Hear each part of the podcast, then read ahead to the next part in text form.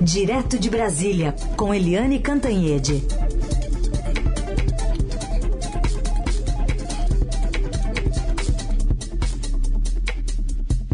Oi, Eliane, bom dia.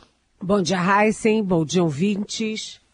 Bom, vamos começar então com esse recuo do presidente Lula na, na, na posição uh, da guerra da Ucrânia, quando ele havia falado que a culpa era dos dois, da Ucrânia e da Rússia, mas a porta-voz da Casa Branca, Karine Jean-Pierre, disse nesta terça que o comentário do Brasil sobre os Estados Unidos alimentarem a guerra na Ucrânia é algo claramente errado. A gente vai ouvir um trechinho do que ela disse. was not a tone of neutrality, suggesting that the United States and Europe are not interested in peace or that we share responsibility for the war. We believe. Bom, ela está dizendo que não foi um tom de neutralidade, sugerindo que os Estados Unidos e a Europa não estão interessados na paz, que compartilhamos responsabilidade pela guerra, e ela diz que acreditamos que está é, errado. É claro que queremos que a guerra termine, apoiamos a chamada do presidente Zelensky sobre um fim justo da guerra na Rússia e disse a porta-voz que, na verdade, Estados Unidos e União Europeia atuaram eh, ativamente com o presidente russo Putin para prevenir a guerra desde pelo menos o meio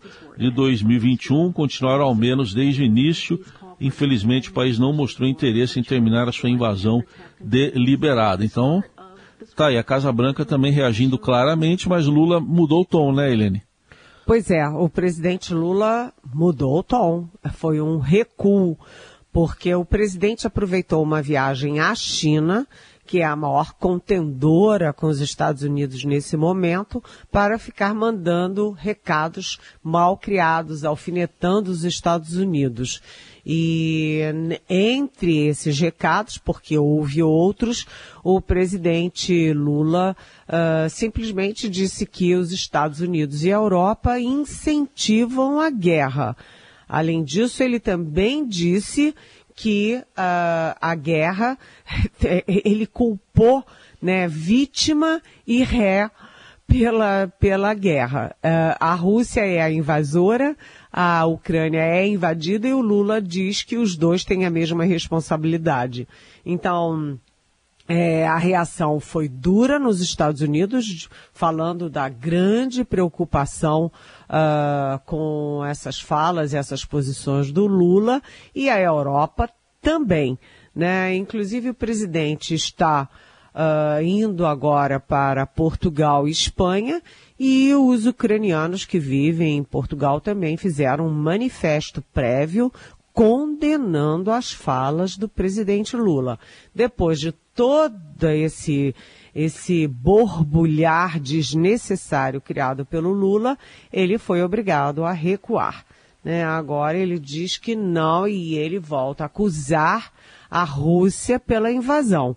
Então ele recoloca as coisas no devido lugar. Mas pode ter sido um pouco tarde, porque cá para nós o Lula poderia ter ficado sem essa, né? Sem um puxão de orelhas, um, um mal-estar com os Estados Unidos, que é uma grande democracia, com a Europa, que é a grande democracia, portanto, com o Ocidente todo, né? Num processo de uh, alinhamento com Rússia e China, que estão longe de ser exemplos de democracia. Então, é, não se sabe ainda como é que foi uh, articulado esse recuo, mas certamente a equipe do Lula está de cabelo em pé com as bobagens que ele tem dito. Ora no uh, campo interno, ora no campo externo, que é super delicado também. Então, vamos ver até quando ele fica nesse vai e volta, vai e volta em relação à Ucrânia. Muito bem, até porque a guerra está tá longe de acabar, pelo contrário, vai completar um ano e dois meses já agora na, na segunda-feira.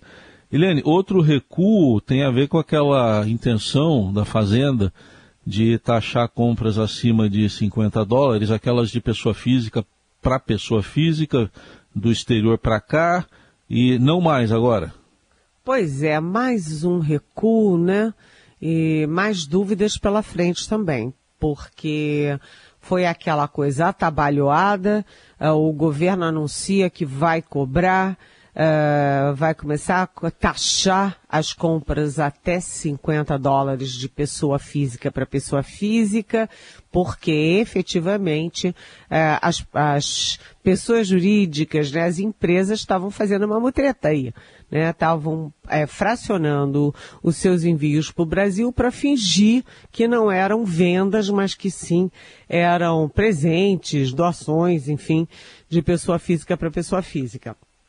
Então o governo pode até ter razão de estar estudando isso, mas fez na hora errada, porque é, é taxar produto chinês é, exatamente quando o, o Lula estava indo para a China.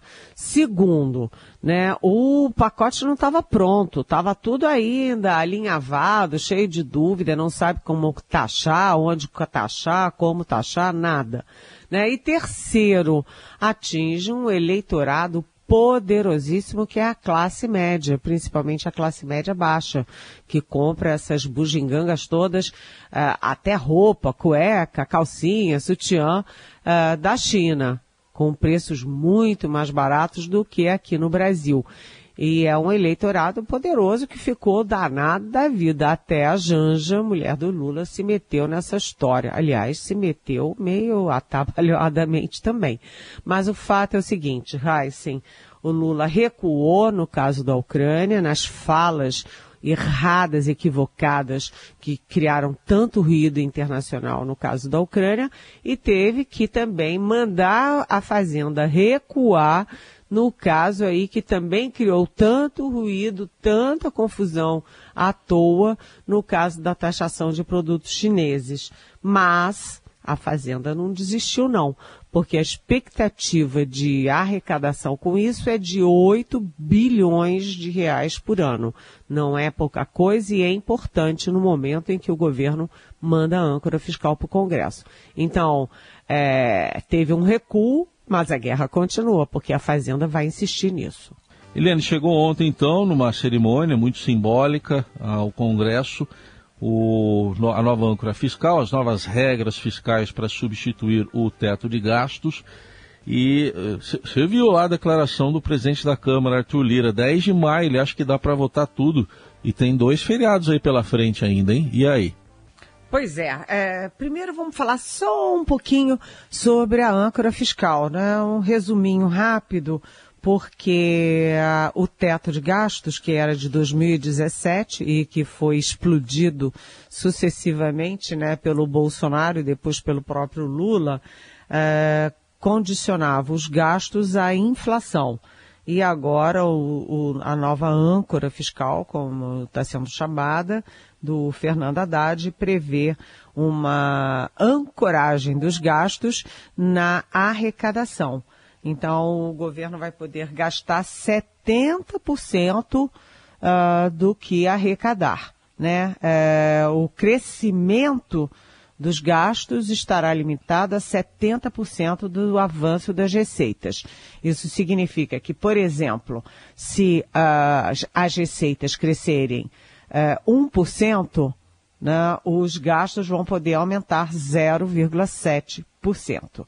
Né? Ah, assim, as despesas vão sempre crescer menos do que as receitas, né? Vão ficar sempre aquém. Mas, atenção, as, as despesas também vão seguir um outro parâmetro, né?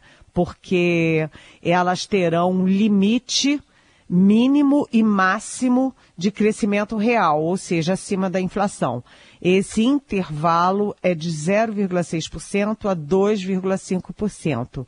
Né? É, também haverá uma obrigatoriedade de piso para investimentos.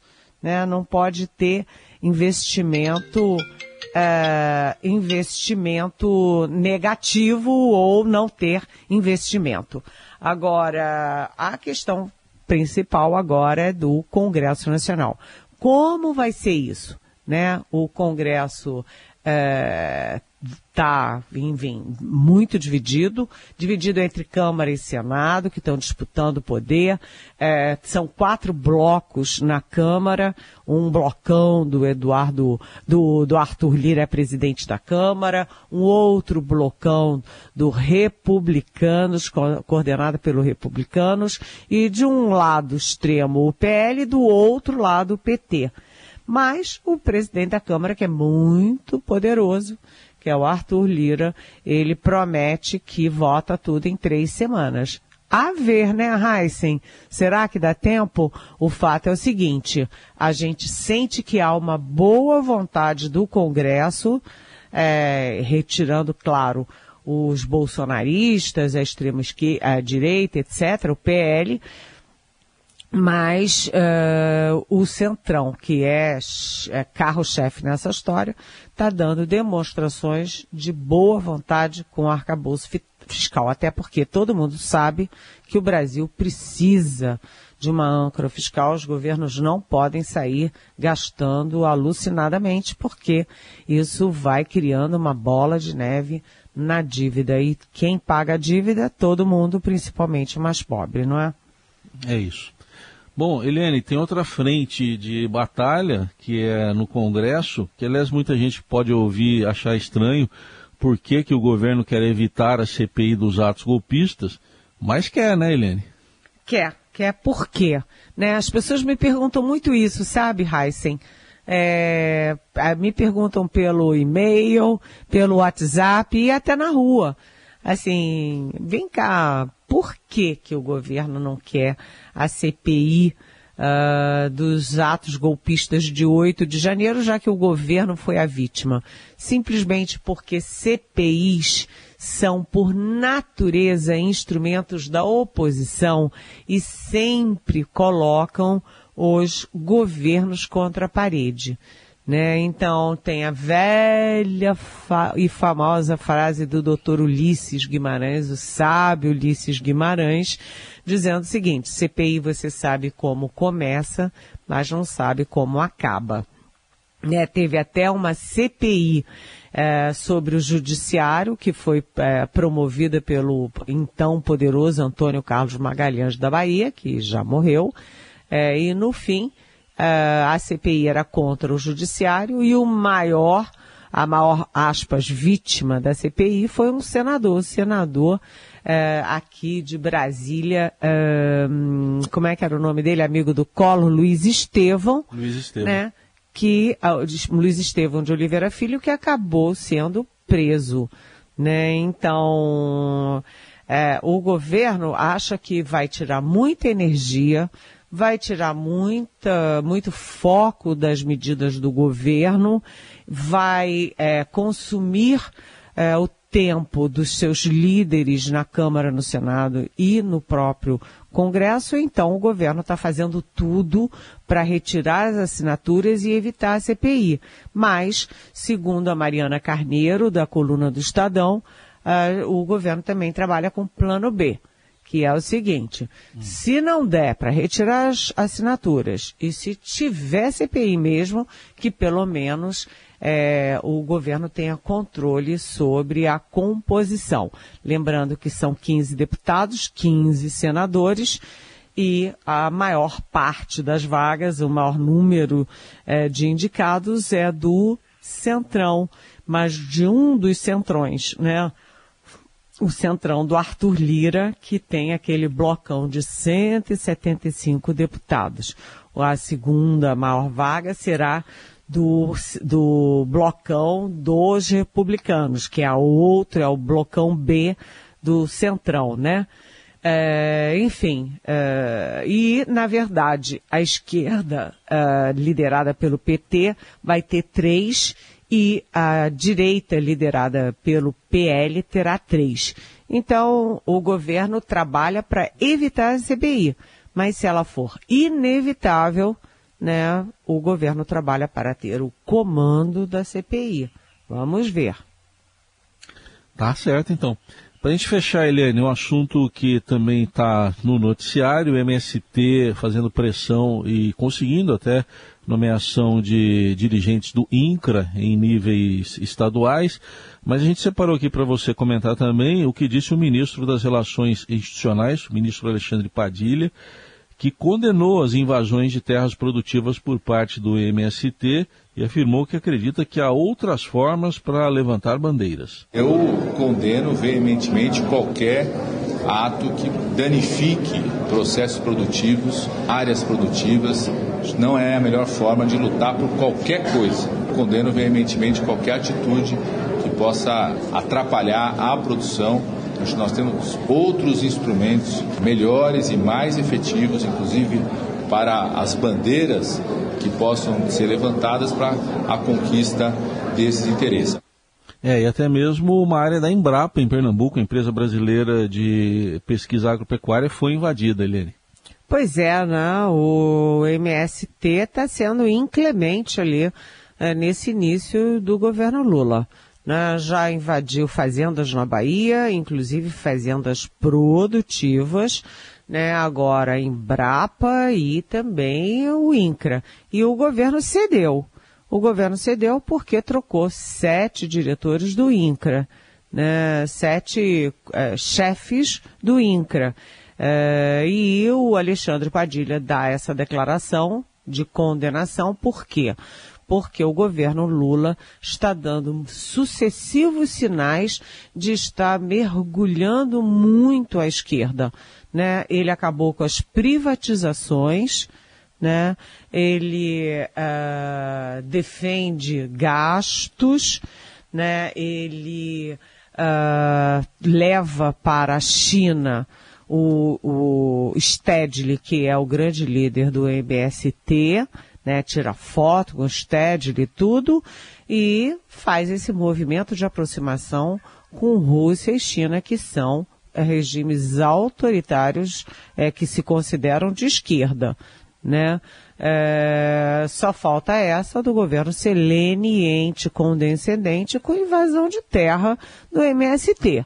Então, o Padilha deu essa declaração para deixar claro uma distinção entre MST e governo, mas cá para nós. O Padilha fala isso, mas o Lula leva o Stedley para a China. Então, cá para nós, é, o governo está dando sinais que favorecem muito o discurso bolsonarista né, o discurso bolsonarista de que o, o, Lula quer trazer o comunismo para o Brasil. A gente sabe que ele não consegue, nem tenta, nem quer isso.